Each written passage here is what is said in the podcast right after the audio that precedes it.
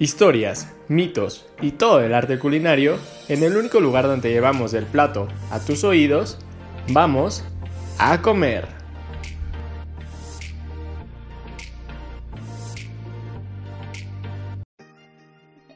Hola a todos, muy buenas tardes, buenos días, buenas noches, no importa la hora en la que nos estén escuchando.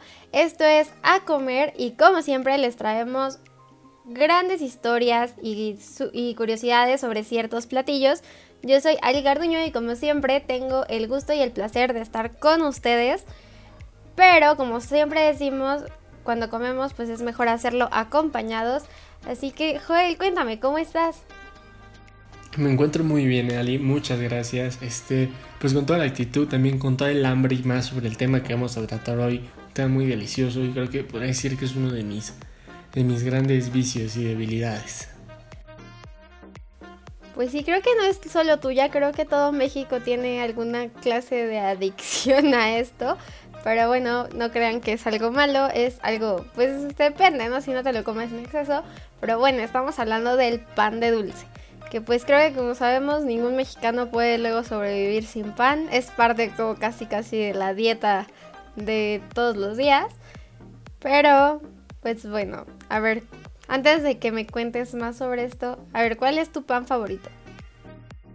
Mi pan favorito, no sé, pregunta está, está complicada. Estoy como entre el chocolatín, la concha, este... No sé, también las rebanadas, las de mantequilla, son muy buenas. Los tuyos, a ver, ¿cuáles son tus, tus panes favoritos? Pues yo creo que igual podría ser el chocolatín, la concha y la oreja. Creo que, esos son mi, top 3. Son buenos, son buenos. A mí me gusta así como que sean esponjositos. O sea, por ejemplo, los hojaldre pues también son buenos. Pero no sé, por ejemplo, como el cuernito y eso son, son muy ricos. Pues sí, creo que hay tanta variedad que es imposible decirle que no a alguno. Pero, ¿qué tal que me cuentas un poquito de, de la historia de algo que amamos que es el pan? Va, pues te cuento, ¿sabe? Pues no sé, como todos sabemos, pues el pan se remonta ya hace más de 2000 años, o sea, en sí hace más de 4000 años, o sea, en esa época ya hay vestigios, por ejemplo, de el primer horno para hacer pan. Este, en la tumba de Ramsés III eh, hay, hay jeroglíficos y hay escritos narraciones de, cómo se hace el pan. Entonces, pues creo que el pan ha formado parte de, la pues no sé, como alimento básico del ser humano desde hace mucho tiempo. Eh, pues muchos dicen que al principio eh, se elaboraba pues con como tal con cualquier cereal, semilla y así, y pues ya después se le fue agregando la levadura, como, como sabemos para los microorganismos que esponjen y así, ¿no? Este... Pero bueno, pues ya de ahí pues pasó como por Egipto, Europa, este pues como sabemos todo el pan en, Italia, en Francia. Después pues llegó a América con la llegada de los españoles.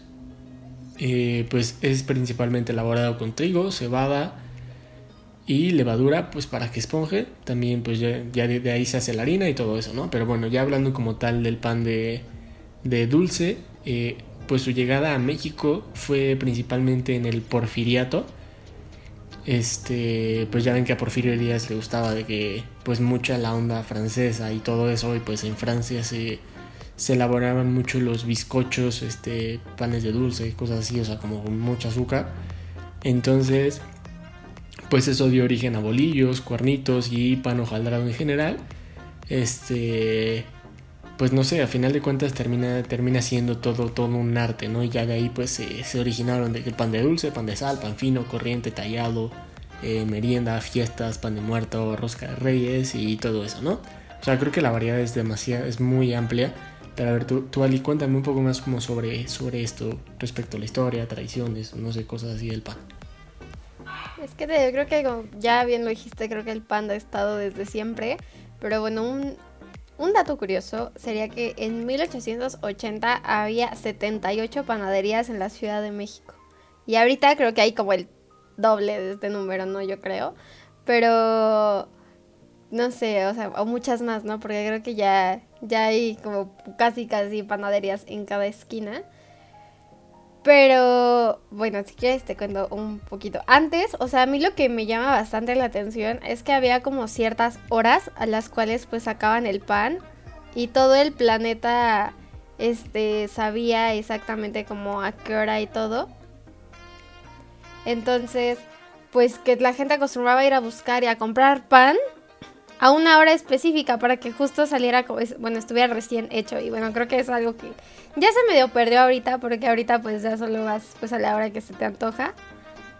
Y pues ya, y bueno, como complementando un poco, ahora hay más de 60 mil panaderías en el país. O sea, creo que son demasiadas. Y bueno, Ahora, pues, o sea, no sé, ves que cada vez que uno va a una panadería, pues toma su charolita y toma su pinza, aparte con el típico mexicano, ¿no? La tienes que probar antes de, tomar algún pan. O sea, si no, si no, no lo haces, no vale. Pero bueno, eh, ¿sabías que eso no, no es como el modo en el que hacían, o sea, en el que se iba a la panadería? O sea, esto se implementó en 1950, o sea, ni siquiera es como tan lejano esto, ¿sabes? En el que pues un, propietario de una panadería llamado Antonio Ordóñez Ríos instauró como este sistema de autoservicio, ¿no? Porque justo iba a ser como muy complicado tener como un empleado o varios que pudieran atender a cada persona que entraba. Entonces esto hace que, que pues el sistema se agilice y pues ya cada persona pues puede elegir su pan, ¿no? Lo cual creo que es algo muy chistoso. Yo pensé que como que este sistema tenía más tiempo, pero resulta que no. Yo creí que tenía más tiempo, así como que era milenario, pero no sé, creo que ahora que lo recuerdo, ahora que lo dices, me acuerdo, no sé, como de películas así antiguas de Europa, pues que literal eh, estaban así como en puestecitos y el panadero pues les daba el pan y todo, o sea, no era como tal servicio, sino que era como pues cualquier local, así como, ah, pues deme 30 panes y te daban los panes, no, no tú escogías qué pan y cómo, qué forma, porque pues no sé, o sea, por ejemplo, esa parte que dices del autoservicio y todo, pues como que cada quien escoge el pan que más le guste, no sé, por ejemplo, en caso de los bolillos, creo que es algo como que luego muchos escogen, ah, no, pues este está bonito, este está así o así. O sea, porque como que siempre salen diferente. Entonces, pues eso también está, está cool. Ah, pues, no, pues me gusta tal pan, pues escojo ese, ¿no? Y pues eso que dices de las 60 mil panaderías en México está cañón, o sea, son, son demasiadas y yo siento que debe haber más por todas aquellas que no están registradas, ¿no? O sea, hasta puestecitos de pan y cualquier cosa. Y bueno, como dato curioso, bueno, según este Marco Beteta, un, crítico de comida en México, pues hay este, demasiadas panaderías como a lo largo de, todo el país y pues como están como catalogadas como cinco mejores panaderías al menos en la Ciudad de México, este, pues que él se dedicó como a probar, digo, creo que es muy subjetivo, siento que hasta la mejor panadería puede ser la que tenemos afuera de nuestra casa, pero él cataloga, él cataloga a la panadería Rosetta, a la Sucre y Cacao Pasticería, a la Armado Pastelería Artesanal y Dulcería y otras, otras más. Pero bueno, por si les interesa como probar pan gourmet y no sé, que a lo mejor va a estar un poquito más caro, se las recomiendo, ¿no? Pero pues como les digo, a lo mejor este, hasta el mejor pan puede estar a la, vuelta de, la esquina, que siento que es muy rico. Y bueno, pues para seguir con esto, eh, pues hay demasiadas variedades de pan, demasiadas curiosidades como de de todo el pan. O sea, por ejemplo, aquí en México, pues como, como te platicaba Ali, o sea, hay demasiadas este, versiones. O sea, literal hacemos pan de cualquier cosa, pero pues hasta es como ya cultural nuestro de nuestro país, de México como tal. O sea, por ejemplo, como lo es el pan de muerto, el típico, este, pues es como una especie de, hojaldra con, con huesitos y pues obviamente con demasiada azúcar y que es muy rico. O sea, y también ya existen variantes de que lo rellenan con chocolate, con este nata, eh, queso, con zarzamora y cosas así, que pues son variantes también muy muy buenas y la verdad están muy deliciosos. Eh, también, por ejemplo, otra cosa pues es la rosca de reyes y también existen esas variantes de que las rellenan con ese tipo de cosas y, y así. Pero a ver, cuéntame, Ali, ¿tú, tú qué más sabes? Pues como dices, hay tantas variables en el pan. O sea, por ejemplo, o sea, creo que, que justo como mencionas, ya, ya hasta le han metido tantas cosas. O sea, de que incluso ya hay pan de dulce con helado. O sea, que le puedes echar helado, chocolate. O sea, mil y un cosas. O sea, no sé, por ejemplo, la. No sé si recuerdas que hace como poquito. Este salió esta, esto de la manteconcha o algo así, o sea que es como en, en la base es como la mantecada, pero pues de arribita es la concha. Entonces, eh, pues creo que eso también habla mucho de la creatividad que hay aquí en el pan, ¿no? Porque pues podríamos quedarnos como con lo simple que ya conocemos, pero no, o sea, siempre hay nuevas piezas de pan que conocer. Y bueno, como bien ya estabas contando, por ejemplo, yo te cuento un poco de la concha, que pues creo que es de las mayores tradiciones aquí en México, ¿no? O sea, en las noches o en las mañanas, que es como tu concha, tu café o tu chocolate caliente. Entonces, pues creo que es como de lo más tradicional, pero bueno, si no ubican de qué estamos hablando, este que lo dudo, pues es un pan que está cubierto de azúcar y que puede tener un toque tanto de vainilla o de chocolate. Y pues este pan, o sea, histórica, en la parte histórica, pues era consumido en la Nueva España y era para tanto para criollos y españoles. Y, o sea, ellos, solo estos grupos tenían el acceso como tal a este pan hasta la independencia fue que nosotros lo pudimos probar. O sea, imagínense, o sea, antes era como un un pan exclusivo y ahora pues ya todo el planeta las puede comer si quiere. Y por ejemplo, justo igual de lo que decías de, de rellenar el pan, en Veracruz se preparan unas, que es una concha, pero se llaman bombas. Y pues es la concha como la conocemos, pero está rellena de nata o de frijoles. ¿Tú has probado esto? No, no he probado eso, pero la neta se me antoja. Suena como las tipo gorditas de nata, que a lo mejor ya no tiene como toda la elaboración de las conchas, pero aún así pues debe quedar muy, muy rico. Este... Pero bueno, entonces, o sea, como... Creo que hay tantas variedades en México que se puede llegar hasta desde la A hasta la Z, o sea, se los podría nombrar, pero son, son demasiados, o sea, y no solamente se quedan como con una por cada letra, sino con demasiadas por cada letra, o sea, pero pues digo, ya después en, nuestras redes sociales pueden como encontrar toda esta variedad y todo este tipo de cosas, y pues digo, les recomiendo que, que lo sigan probando, que, que lo sigan comiendo y consumiendo, pero bueno, pues muchos creerían que México a lo mejor es uno de los grandes productores de de pan en el mundo, ¿no? Pero pues en, sí, Alemania y Reino Unido son los principales productores de pan. A lo mejor no como tal de pan dulce, sino como para pan, este, pues pan blanco eh, o pan integral, pero pues aún así terminan siendo los mayores productores de pan en el mundo. Y pues no sé, como dato curioso, también a la cerveza se le conoce como pan líquido, digo también por, la, por su elaboración de que está hecho de levadura y pues a lo mejor en algunas de sus variantes de trigo. ¿Tú sabías esto, Ali? No, la verdad no, no tenía idea. Pero bueno, creo que todos hemos, uh, todos los países hemos adoptado como ciertas piezas de pan de otros lados y bueno, está como cool porque de todas formas pues les van agregando como cositas, ¿no? Aquí distintas.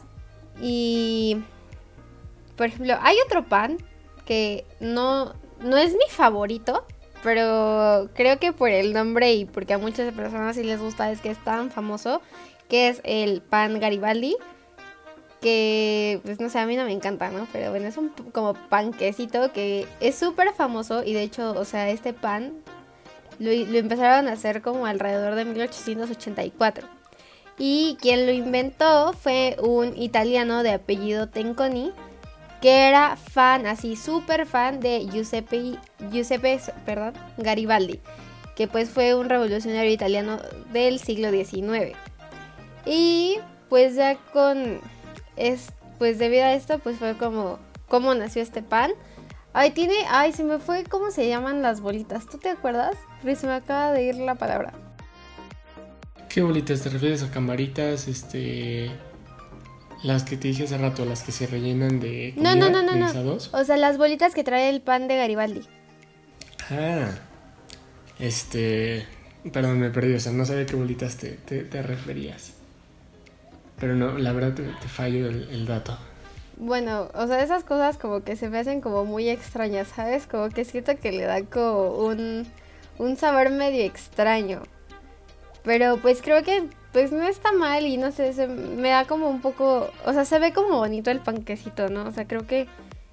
Y aparte tiene raíces italianas, ¿no? O sea, pensaba, yo juraba que Garibaldi era porque era algo como pues de aquí, no sé, de la plaza o algo así, pero resulta que es más por una persona italiana. Entonces creo que, que eso está bastante, bastante chistoso. Pero bueno, como no me acuerdo de qué son esos, son unos chochitos blancos y bueno, esta cosa, este pan está cubierta de mantequilla y ahí pues para que se peguen los chochitos. Pero bueno, ¿tú qué otro pan me puedes contar? Pues no sé, creo que hay bastantes como curiosidades respecto a los panes.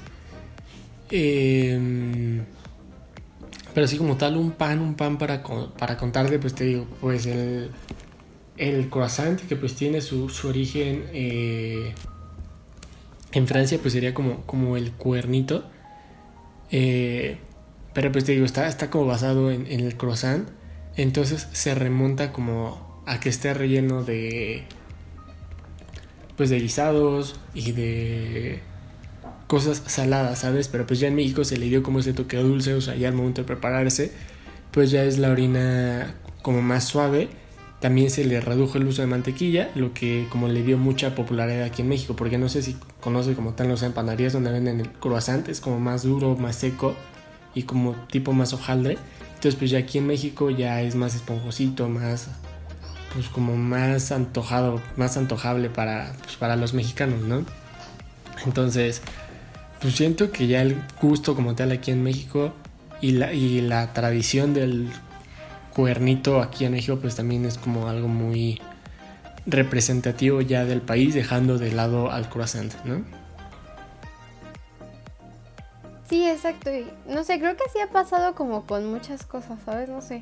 Creo que hay mucho, mucho, mucho ingenio en esto del pan. Aparte, no sé, también como que cada panadería tiene su, su propia forma de hacerlos y como que a pesar de que es en sí el mismo pan, te sabe distinto en todos lados, ¿no?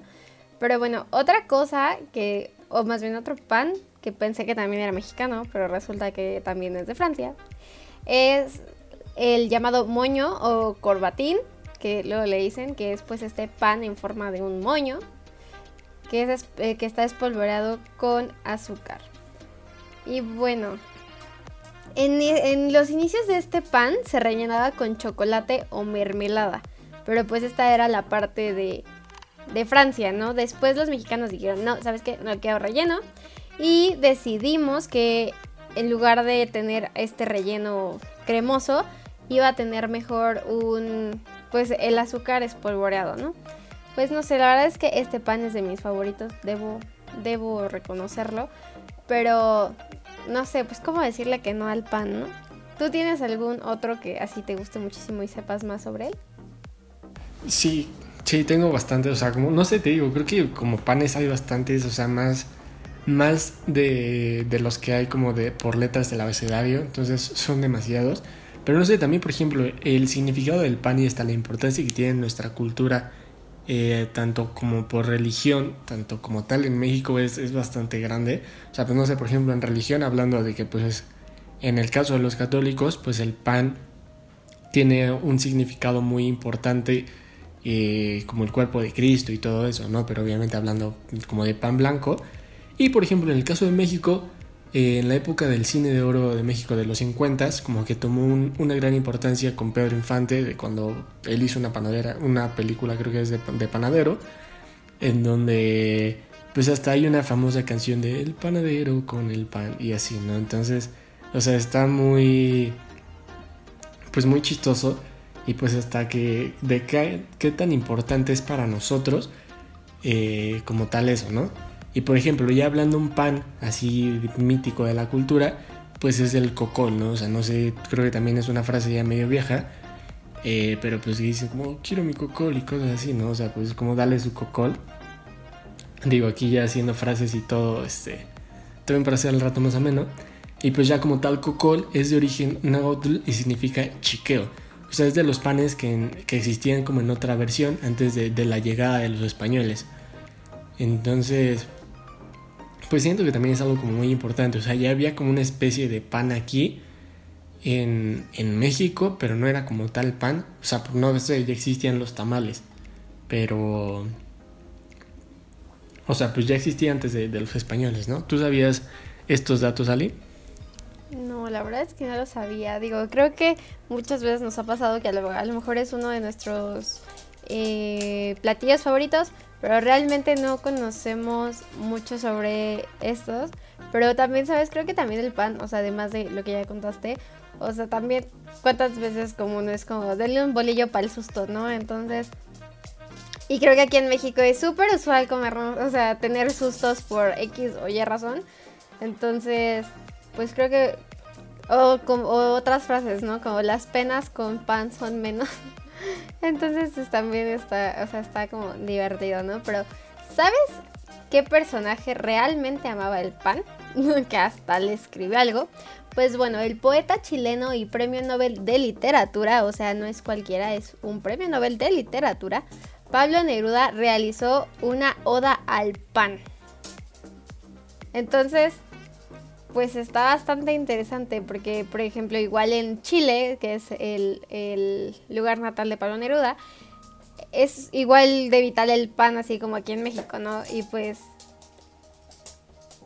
pues le hizo su, su oda al pan y creo que pues no cualquiera puede hacer una oda al pan para que quede bien, ¿no?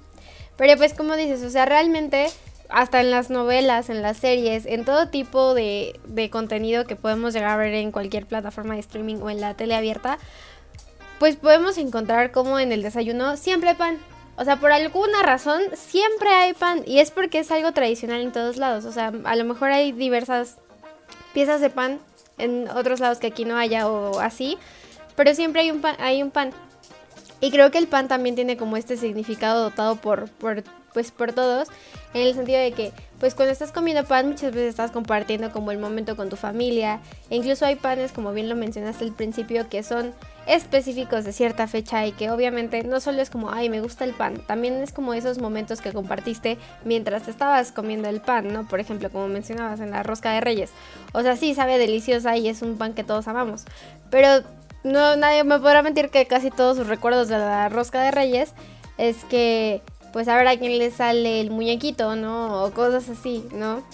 Entonces, pues también creo que, está divertido, ¿no? Por ejemplo, hay unos, un, un, test en BuzzFeed que dice como qué tipo de pan eres. Y no sé, como que también siento que va como mucho con la personalidad, ¿no? O sea, como por ejemplo cuando vas a comprar pan para toda tu familia, pues como que luego luego se notan los gustos de cada quien, ¿no? A quien le gusta como más hojaldrado, con más azúcar, con relleno, sin relleno y cosas así, ¿no? Pero, ¿tú qué más opinas? Concuerdo completamente contigo, o sea, literal, aquí aplica fácilmente lo de como que en gustos se rompen géneros en todo. O sea, y pues creo que hay muchos dichos de, respecto al pan, es muy importante para nuestra, pues como tal para nuestra cultura, pero oye, ¿tú sabes cómo se prepara el pan así como desde la base? Pues tengo una vaga idea, pero pues para no hacer el oso, mejor cuéntamelo tú. Pero bueno, antes de que lo cuentes, pues creo que está, esto es súper tradicional, ¿no? Hay familias que son panaderas desde generaciones atrás y es como todo un amor y tradición enseñar cómo se prepara. Entonces creo que eso es algo también bastante lindo del pan, pero a ver, cuéntame. Justamente, pues veo, o sea, o sea ya, ya al principio mencioné como todos los ingredientes y así que pueden llegar a tener, o sea, como entre harina, agua y todo eso. Pero bueno, pues principalmente la formación de la masa donde revuelves todo, o sea, ya muchas veces se prepara como con batidora, pero pues qué más que la tradicional como que con las manos estés amasando y moviéndole, o sea, ya ahí depende eh, qué tan esponjoso lo quieres, qué tan duro lo quieres, por ejemplo, si le estás mueve, mueve, mueve, mueve, va a quedar súper esponjoso, y también si le pones mucha levadura va a quedar igual muy esponjoso porque se va a inflar más, ¿no? O sea, algunos pueden decir que queda bofo, pero pues esponjosito pues, también está rico, ¿no? Y bueno, pues entonces para que se haga como este proceso del, esponjado, una vez que amasaste bien todo, que juntaste todos los ingredientes, tienes que dejar reposar la, masa aproximadamente, no sé, unas 12 horas. Este, y, una vez que la dejas reposar, pues ahí ocurre como todo el proceso de fermentación con la levadura. Este, y así pues hasta que se vaya inflando, ¿no? Y pues ya una vez de esto, eh, ya está lista la masa para que se le dé la forma al pan que, quieres. En el caso de bolillos, pues ya haces tu bolillo y lo metes al horno dependiendo del tiempo que, se desee. Pero también, pues muchos dicen que es malo comer el pan recién salido del horno.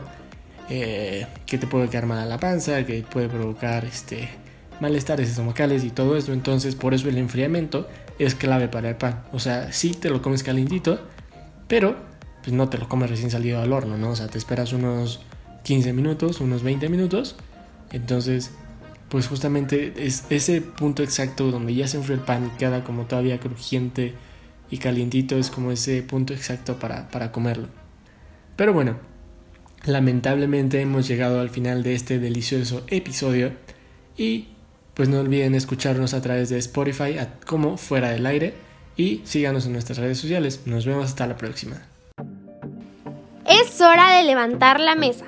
Si quieres conocer más sobre el origen del sazón y el sabor, no te pierdas el siguiente llamado a comer.